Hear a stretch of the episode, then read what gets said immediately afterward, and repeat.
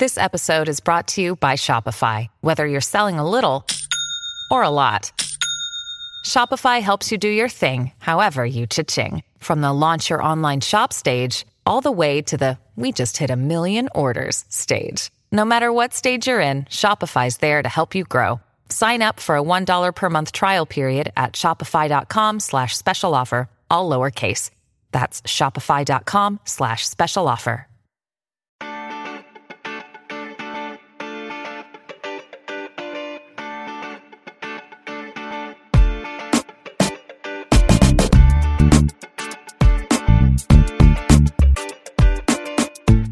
Desde el bar, edición, pues no sé, nos estamos inventando cosas porque no hay gran cosa de lo que, de lo que hablar, pero bueno, lo intentaremos.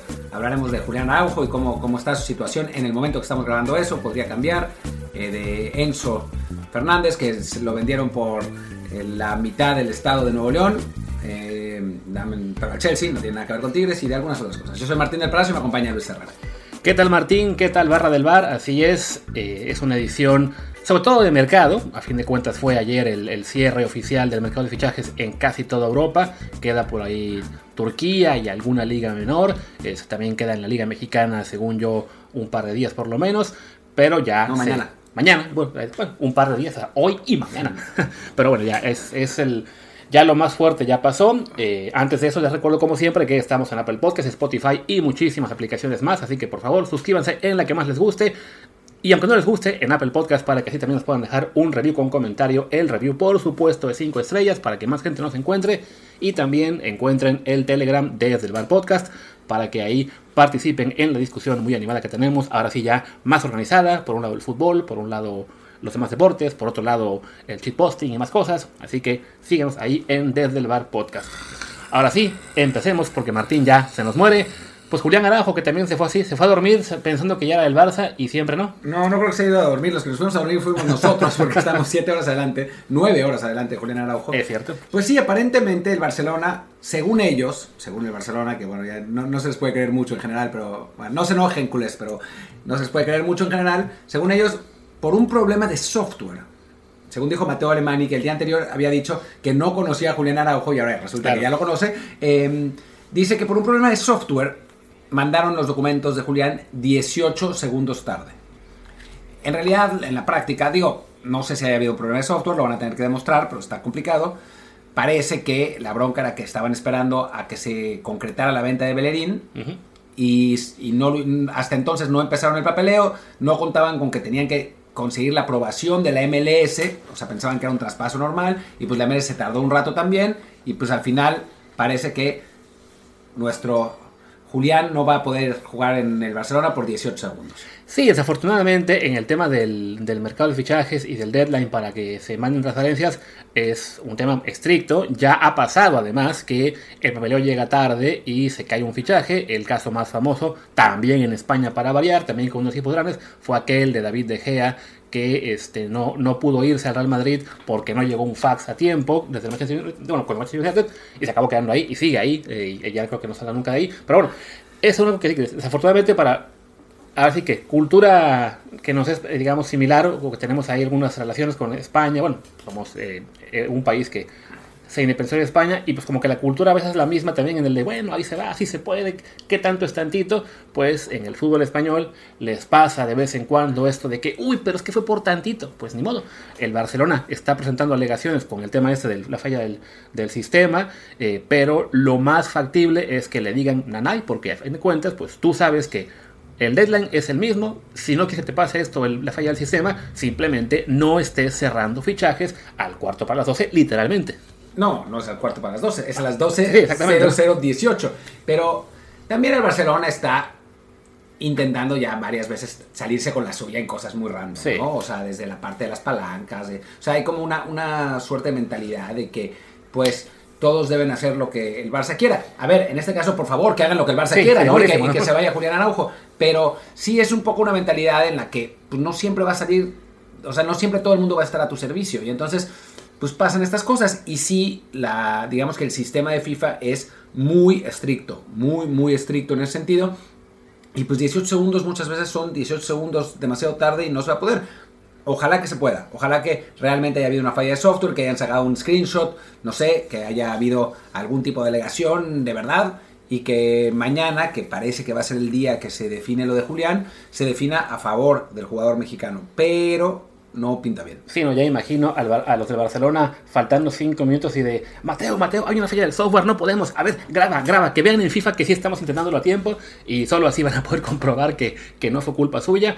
Pero, eh, insistimos, en esos temas es un deadline fijo, porque lo saben todas las ligas, no hay excusa de que, ay, pensamos que era la hora GMT, no la hora de, Europa, de Occidental, o que en el centro de Europa, no, es todos saben a qué hora se acaba. Eh, ya, insisto, ¿no? ya ha pasado esto en algunos otros eh, fichajes que se caen. También se cayó precisamente el de Ziyech con el PSG porque el Chelsea aparentemente mandó tres veces un documento mal y con eso tomaron la operación. Pero aparentemente fue a propósito. Claro. Lo, lo que nos pregunta es para qué, pero bueno. Porque no lo quería vender. El que quería, irse, el que quería irse era Ziyech y, empujó y empujó y empujó y empujó para irse, pero el, Chelsea aparentemente no estaba de acuerdo en las cantidades, no sé qué.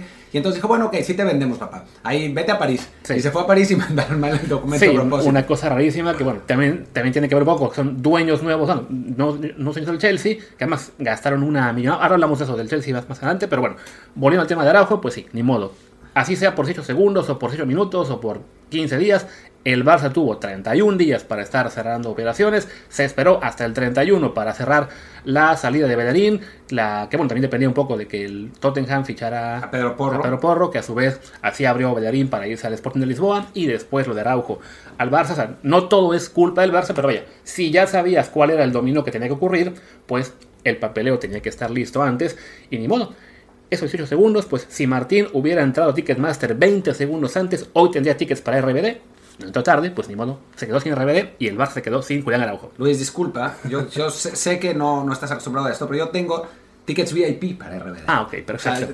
tengo mis conectes en, en, la industria del espectáculo, me consiguieron tickets VIP, así que ahora voy a México a estar en primera fila para RBD. Hablemos ahora de ahora sí de lo que fue el cierre de mercado, un mercado de, enero que por lo general es un mercado bastante tibio, con pocos movimientos importantes, pero que en este caso el Chelsea se encargó de volverse loco. Sí, el Chelsea se volvió loco y bueno, la Premier en general gastó un chorro lana. Lo que pasa es que en este momento en, la Premier tienen muchísimo dinero, tienen demasiado dinero. Entonces, a ver, ayer estaban diciendo que, bueno, que normal, ¿no? Tottenham gastó 45 millones en Pedro Porro 45 millones en Pedro Porro. O sea, a ver, si somos un poco más claros, se está gastando una verdadera fortuna en un lateral que ni siquiera fue mundial. Que estaba en el Sporting de Lisboa, ¿no? Sí, le va a ser útil a Conte porque es un carrilero ofensivo que no habían tenido, bla, bla, bla, y tuvieron que pagar la, cláusula.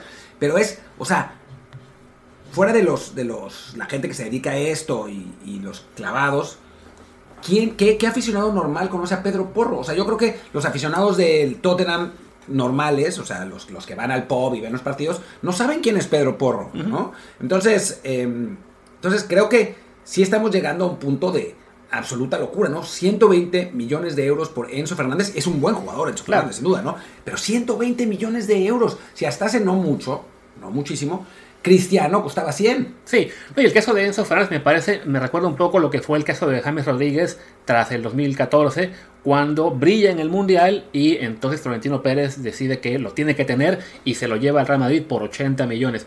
Además recordemos que, bueno, al menos en ese caso, James ya tiene una trayectoria de varios años en el Mónaco, si no mal recuerdo, eh, y bueno, que estaba, digamos, ya más consolidado en, a nivel europeo Enzo Fernández, en cambio, es un jugador joven que apenas llegó al Benfica hace seis meses, si no mal recuerdo también, y que había costado como 17 millones. Entonces, este es un caso, por supuesto, de que brillas en el Mundial, atraes el interés de varios clubes y tienes ahí a un Chelsea que pues se desata a gastar con estos nuevos dueños que tenían cartera por completo este, libre para para llevarse jugadores. Según veo en nuestro portal futboltraces.com, fue un total de 329 millones de euros en, fichajes que hablan de, pues sí, eso, una, una billetera absurdamente holgada para, para, comprar los jugadores. También unas maniobras bastante simpáticas para poder este, tener el fair play financiero en orden, porque están dando eh, pactos muy largos, así de 5 6 años o más para algunos, para que se amorticen en poco tiempo.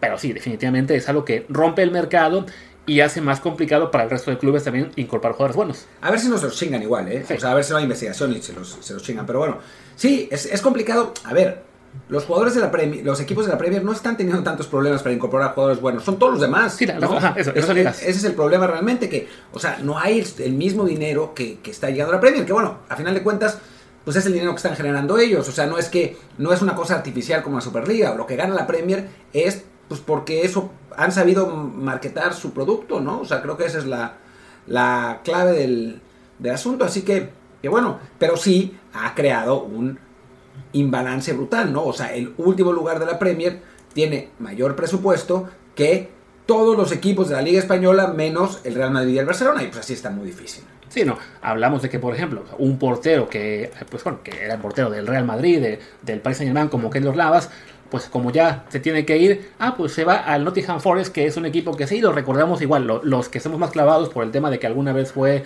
dos veces campeón de la Champions, pero que ahora es un, entre comillas, modesto, no, entre comillas, es un modesto la Premier League, Acaba de ascender. acaba de ascender después de no sé cuántos años, como 20, y te puedes llevar a un portero mundialista de tal palmarés que dice, bueno, y sí, no, lo que digo, ¿no? nadie más se puede plantear ese tipo de, de, de fichajes, ¿no? Acá ya encontré la lista de los más caros de, de este, de este periodo. Bueno, lo de Mudrik. Sí. Lo de Mudrik, esa es la cosa más loca. O sea, sí jugó bien seis meses en la Champions.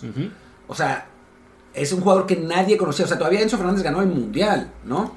Habrá gente que piense, no, es Modric. No, sí, es el nuevo Modric. No, bueno, Mudrik pagaron que 90 millones por él, ¿no? Según este, la página que no vamos a mencionar, tiene 70 millones, pero bueno, 70, Según 90. fueron 90. Pero es un en, montón. en fin, el caso es que es una fortuna por un jugador que, pues, ese sí literalmente, nadie conocía hace seis meses. O sea, la razón por la que Mudrik es titular, fue titular y figura en el Shakhtar, fue porque por la guerra se les fueron todos los brasileños. De otro modo hubiera sido muy complicado. Es una absoluta locura. Sí, no, vaya, de los que son, de los 10 fichajes más caros, ni siquiera los 10, de los 8 fichajes más caros de esta ventana de verano, hay 5 que son del Chelsea, 7 de la Premier.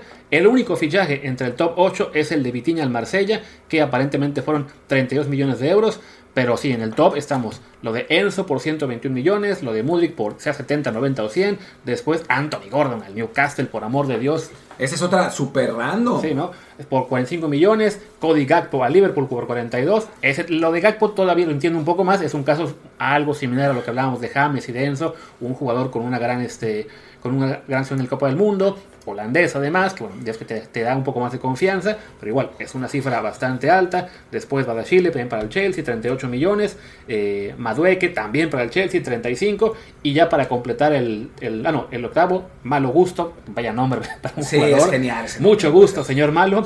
Ese costó 30 millones. Y para completar el top 10, también de la Premier League, eh, Jorginho Rotter al Leeds por 28 y Calmadín Sulemaná al Southampton por 25. Que bueno, si alguien me dice quién es Calmadín Sulemaná, digo, yo, yo sé que, que habrá, se- seguro habrá un, un, eh, eh, Paco de la Selva que nos diga, oh, pero claro, Calmadín, eh, qué, qué gustito ver a Calmadín Sulemaná, Sulemaná en el Gen. Pero en la práctica es un jugador que pues, prácticamente nadie conoce, ¿no? Y que se paguen esas fortunas por él es, es muy loco. Sí, no, hablamos de un jugador que estuvo apenas año y medio en el Rennes, que no es que la liga francesa sea una liga muy vista o que el Rennes sea un equipo fenomenal al que todo el mundo siga. Antes estuvo jugando en Dinamarca y ahora es uno del top 10 de fichajes de, esta, de, esta, de este mercado. Y vaya, si te sigues en la lista, hasta el que hablamos del hasta el número 20, no encuentras un fichaje que haya estado fuera de la liga eh, inglesa. Que es muy curioso que sea del Flamengo de Brasil, el caso de John, no, miento, de, de De. Gerson al Flamengo. Y luego te sigues y siguen apareciendo más y más y más fichajes de la liga in- inglesa. Y ya para acabar el top 25, uno de Liga MX, el de Gorriarán. El de Gorriarán por, por 12 millones. Que, que bueno, la Liga MX gastó bastante también y Sí. Tigres, Tigres eh, gastó mucho, ¿no? O sea, a final de cuentas creo que la Liga MX terminó siendo la tercera o cuarta liga con más eh, gasto. Gastó un montón de dinero. También porque Tigres gastó un montón de dinero. Pero sí fue un mercado bastante activo. No de las grandes figuras, ¿no? O sea, fue de, de jugadores pues más bien jóvenes. Diría que el Mundial tuvo que ver, pero tampoco tanto, porque si, si te fijas en los primeros cinco, Enzo sí, Mudrik no, Gordon no, Gakpo sí, Badashile no. O sea, son de, de cinco, tres que no, que no fueron mundialistas. Y de los siguientes cinco, creo que solamente Vitiña, ¿no? Si Vitiña Madueque no, Malo Gusto tampoco, Ruter tampoco y Sulemana tampoco, ¿no? No, solo Vitiña. Entonces, bueno, o sea, sí Y no está- es que haya sido la figura indiscutible del mundial. Así es. Pero bueno, es, es lo que hace esta. eh, pues estas cantidades de dinero que llegan descomunales en la Premier League, que para ligarlo un poquito a México, pues es, lo que te habla de la gran ventaja que es tener un contrato colectivo de derechos de televisión, ¿no? Que cuando una sola cadena se va a quedar con todo, te paga muchísimo más por el paquete completo de lo que te pueden pagar eh, individualmente. Y bueno, esto, ese contrato de televisión eh, que renuevan cada 5 o 7 años en la Premier League, es lo que les ha permitido convertirse en esta máquina ahora de, de fichar básicamente a lo mejor del resto del mundo. O sea, a ver, sí, pero no. Fuera, es, es- es la que, es la que puede gastar más y se lleva todo lo que puede. Se equivocan también muchas veces, inflan los precios algunos jugadores y sobre todo lo que son en España los clubes españoles han podido venderles muy caro y encuentran en otras eh, ligas jugadores de menor perfil. Y sí, o sea, competitivamente aún la liga española, sobre todo eh, al- algunos clubes como el Bayern, como el París, le- les compiten.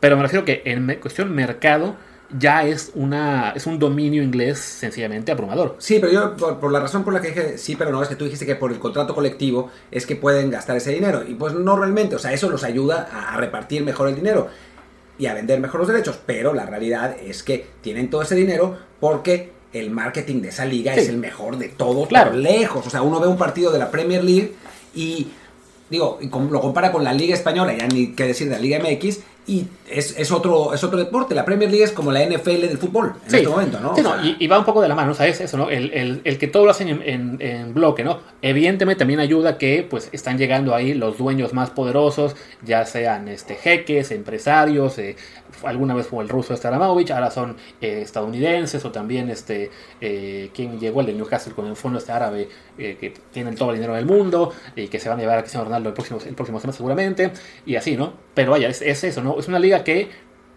desafortunadamente en cierto sentido, pues sí, está eh, alterando el mercado de una forma en la cual el resto de ligas cada vez se ve más lejano que le puedan competir y, y es un desbalance que por ahora equipos como el Madrid, el Barça, el Bayern, el París han, han maquillado un poco, pero sí, en términos ya de que la liga, de que las demás ligas puedan competir, se está haciendo cada vez más complicado. Bueno, y por eso la desesperación de Florentino por, por hacer la Superliga, ¿no? Digo, a final de cuentas, se entiende su desesperación, pero no se justifica porque es lo que el Real Madrid ha estado haciendo con la Liga Española durante los siglos de los siglos de los siglos, aprovechándose de su, de su mayor tirón económico para dominar, y eso es lo que está haciendo ahora la Premier League con el Real Madrid, y pues ya no le parece tan padre.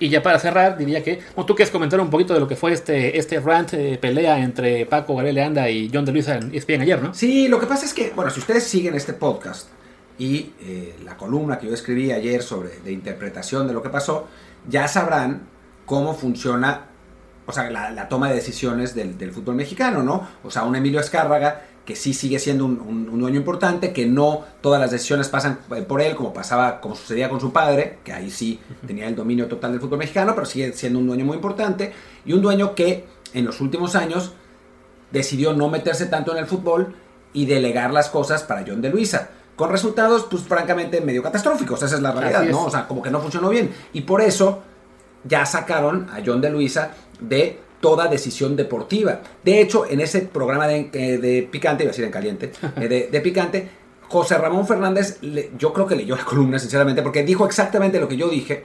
eh, y, y John de Luisa le dijo, sí, yo ya no voy a hacer nada, nada deportivo. Lo que pasa es que después, Paco Gabriel, que fue, re- recordemos, directivo también, empezó a decir, a soltar un rant de que todas las decisiones pasaban por Emilio Azcárraga y que había que cambiar las cosas y no sé qué, no sé cuánto. Y después, bueno, John de Luisa medio trastabilló y, y, y después, ese, cuando Faitelson empezó a hablar, eh, Paco Gabriel enloqueció le dijo, tú también, cuando Mauro y Ibarra estaban ahí, te pintabas de, de, de verde la, la cara, y, o sea, se, se volvió medio loco. Es que sí, creo que a John de Luisa lo que le, le sorprendió más, porque él decía, no, me sorprende que me digas esto, le faltó decir en público. En Ya. privado te lo admito, pero en, en en- en- privado, en público no, no es así. Pero Pero sí, desafortunadamente para el fútbol mexicano sí sigue habiendo un poder eh, muy importante del lado de la figura de Emilio Escárraga y de Televisa en general. No porque sea un mal empresario o alguien que no sepa de fútbol, al contrario, es alguien que se ve que le encanta el fútbol, eh, aunque su imperio eh, televisivo ha ido decayendo y ya no tiene lo que era la maquinaria de antes y ya igual en tema económico le está yendo también, pues él sigue manteniendo a la América como unas prioridades y también por eso la, la selección.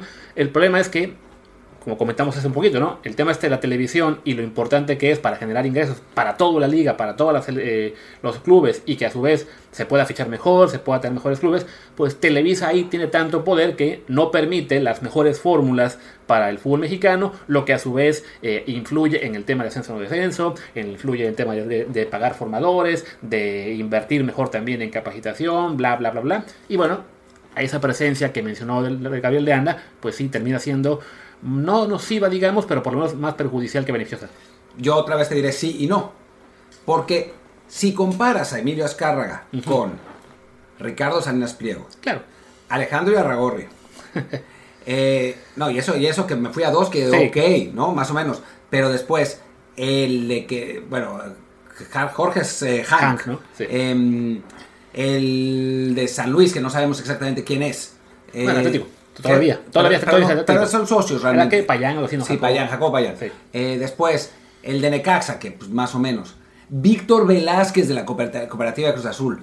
Pumas. Sí. Eh, Leopoldo Silva, que bueno, es, un tipo decente, pero no como, como directivo. O sea, si comparas a Emilio Azcárraga con todos esos, sale ganando. O sea, si le das el poder a todos los otros, no sé si estaríamos mejor, yo creo que estaríamos peor. Entiendo lo que vas y sí, porque sí, es un tipo a lo mejor que es que lo comento, ¿no? que sabe más de fútbol en general que el, que el promedio de dueños, que le gusta el fútbol más que al resto de dueños. El problema es que la decisión clave que tiene que tomar el fútbol mexicano, que es, eh, sobre todo la liga en particular, ¿no? Un contrato colectivo de televisión no se puede tomar, aunque todos sepan que es la correcta, porque es una decisión que va contra los intereses de Emilio Escarra. Y de Ricardo Salinas Pliego.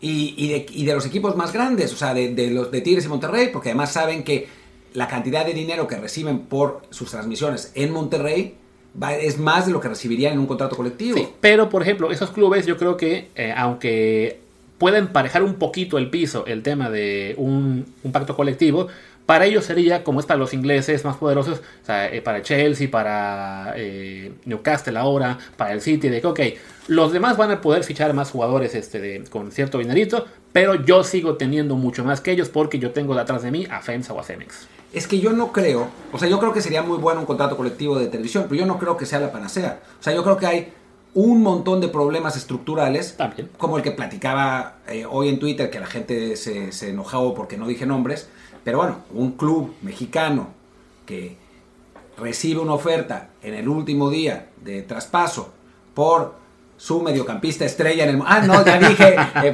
en fin, por él, que está más arriba de lo que de su valoración en el, para el mercado exterior y que no la ejerce porque quiere más dinero, ya te dice un poco de cómo está el asunto, ¿no? o sea, son una, serie de prácticas que no tienen que ver con, la parte televisiva. Sí, la parte televisiva mejoraría, por supuesto, y, y, hay, hay, hay, que arreglarlo. Y creo que hay una idea de que se arregle para 2026 cuando termine el, el, el contrato colectivo, bueno, no es contrato colectivo, es el contrato que tienen para, la selección mexicana. Pero bueno, en fin, el caso es que em, sí ayudaría, pero hay toda una serie de prácticas entre mafiosas, incompetentes, eh, de plano estúpidas, que limitan al fútbol mexicano. Y la realidad, y esto es muy triste de decir, es que el fútbol es reflejo del país. O sea, el país está como está, o sea, hay dinero en partes del país, lo que pasa es que se lo chingan.